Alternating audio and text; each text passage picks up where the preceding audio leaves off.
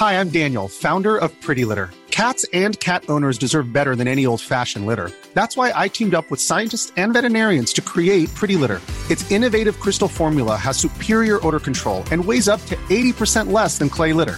Pretty Litter even monitors health by changing colors to help detect early signs of potential illness. It's the world's smartest kitty litter. Go to prettylitter.com and use code ACAST for 20% off your first order and a free cat toy. Terms and conditions apply. See site for details.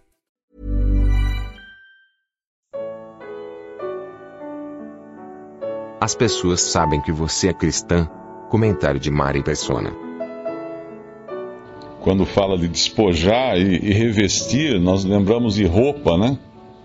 Despojar do velho trato passado, da, das coisas passadas, vestir essa nova posição que nós já temos assegurada em Cristo hoje, como cristãos, uh, e despojar dessa que é a nossa velha, velha roupa. Uma pergunta que a gente deveria fazer, eu creio, cada cristão deveria fazer sempre, é a seguinte: as pessoas sabem que eu sou cristão? Essa é uma pergunta. As pessoas sabem, elas, elas me identificam como um cristão? Ou é uma surpresa, de repente, elas saberem, ah, você, mas você uh, descobri que eu, que eu sou cristão. Será que elas sabem?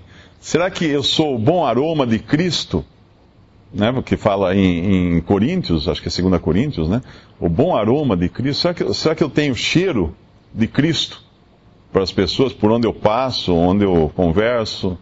Uh, existe, uh, muitas vezes existe, a gente percebe uma diferença numa pessoa que é realmente convertida a Cristo. Não que ela se vista diferente ou ela fale diferente, tem alguma coisa nela que é diferente, tem um modo de agir, modo de, de, de conversar, atitudes que ela toma. É como uma roupa, né? A gente. Uh, eu me lembro um caso que me contaram, não sei se é real ou não, mas aqui diz que aqui na cidade tinha um homem que ele tinha uma vida boa, ele acho que era aposentado, tinha sua casa e tudo. E uma vez por semana ele viajava a São Paulo, uma malinha, uma bolsinha, e nessa bolsa ele levava uma muda de roupa suja, rasgada, velha. E ele tinha um ponto lá em São Paulo, na escadaria de uma igreja lá, onde ele ficava sentado pedindo esmola. E daí ele chegava no final do dia, ele trocava de roupa, pegava um ônibus e voltava para Limeira. Até que um dia uma pessoa aqui da cidade viu né, ele lá e espalhou a notícia aqui pela cidade. O que ele fazia? Ele tentava viver uma vida dupla. Ele tinha uma roupa de mendigo, para quando ele estava em São Paulo ganhar um dinheiro lá mendigando. E tinha outra roupa que ele usava aqui. Era uma pessoa que tentava fazer uma vida dupla. Nós, como cristãos, nós devemos nos despojar dessa roupa de mendigo e nos vestirmos com a roupa que temos agora, que é aquela que realmente uh, Deus nos dá em Cristo Jesus. Mas a dúvida é a seguinte: eu vou perder fazendo isso? Vou. Certamente eu vou, eu vou ter prejuízo. Todos aqui sabem que se você buscar viver como cristão, você vai ter prejuízo de alguma forma nesse mundo. Porque o mundo não, não, não entende certas coisas da vida do cristão. Ele não vai. Uh, amigos, por exemplo, tem, tem uma, um irmão perguntou, né? Falou assim, mas escuta, uh, eu posso continuar com os meus amigos. Olha, a Bíblia não é um livro de regras que fala que você vai corta amizade e tudo isso.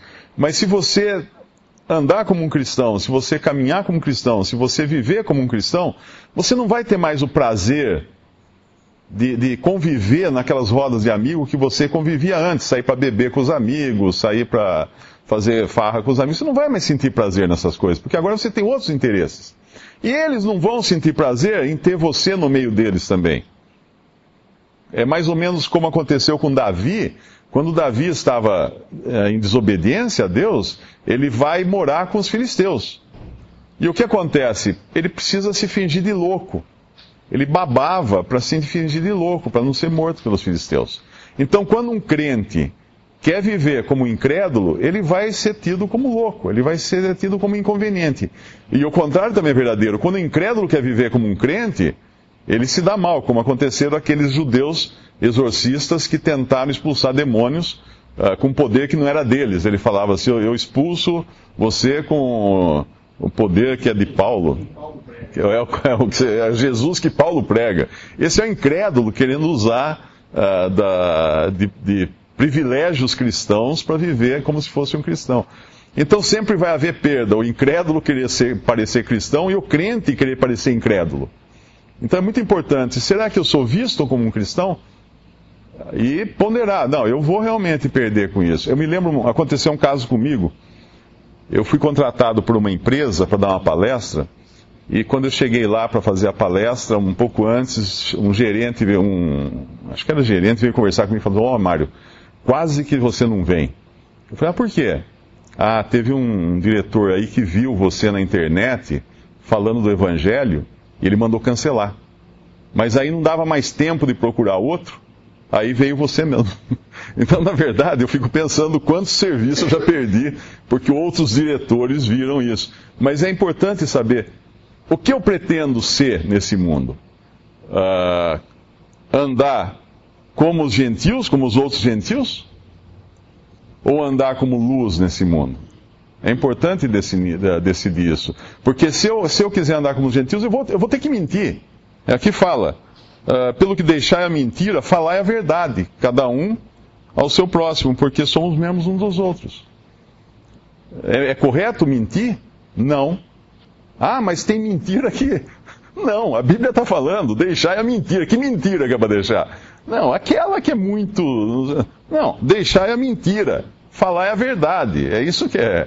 E é interessante que eu trabalho numa área que treinar vendedores, por exemplo, e no treinamento que eu digo para eles é o seguinte: cara, para de mentir.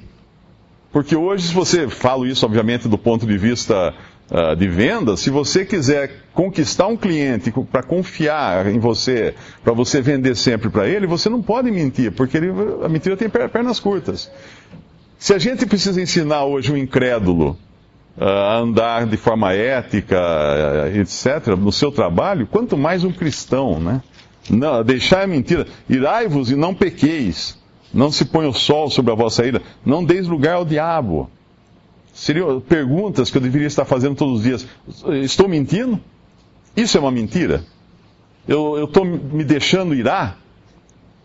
Eu estou dando lugar ao diabo? permitindo que ele me use de alguma maneira? Eu estou furtando, que é o versículo 28, aquele que furtava, uh, não furte mais. Eu estou furtando. Não saia da vossa boca nenhuma palavra torpe, mas só a que for boa para promover edificação, para que dê graça aos que a ouvem. Eu estou maldizendo alguém?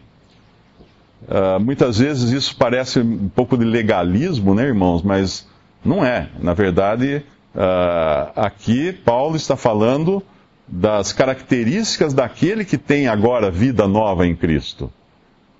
É, é diferente, é como o irmão estava explicando, né? O cristão não anda de determinada maneira para ser alguém, ou para ter salvação, ou para receber uma bênção, uma coisa assim. Não.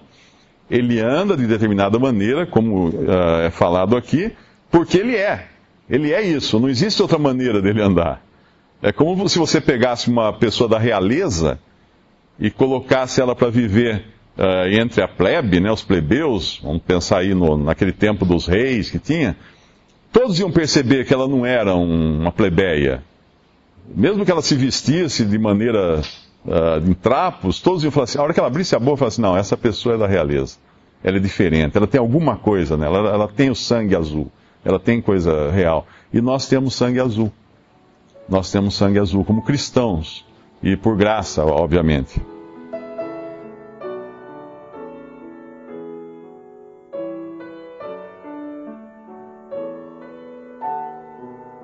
Visite respondi.com.br. Visite também 3minutos.net.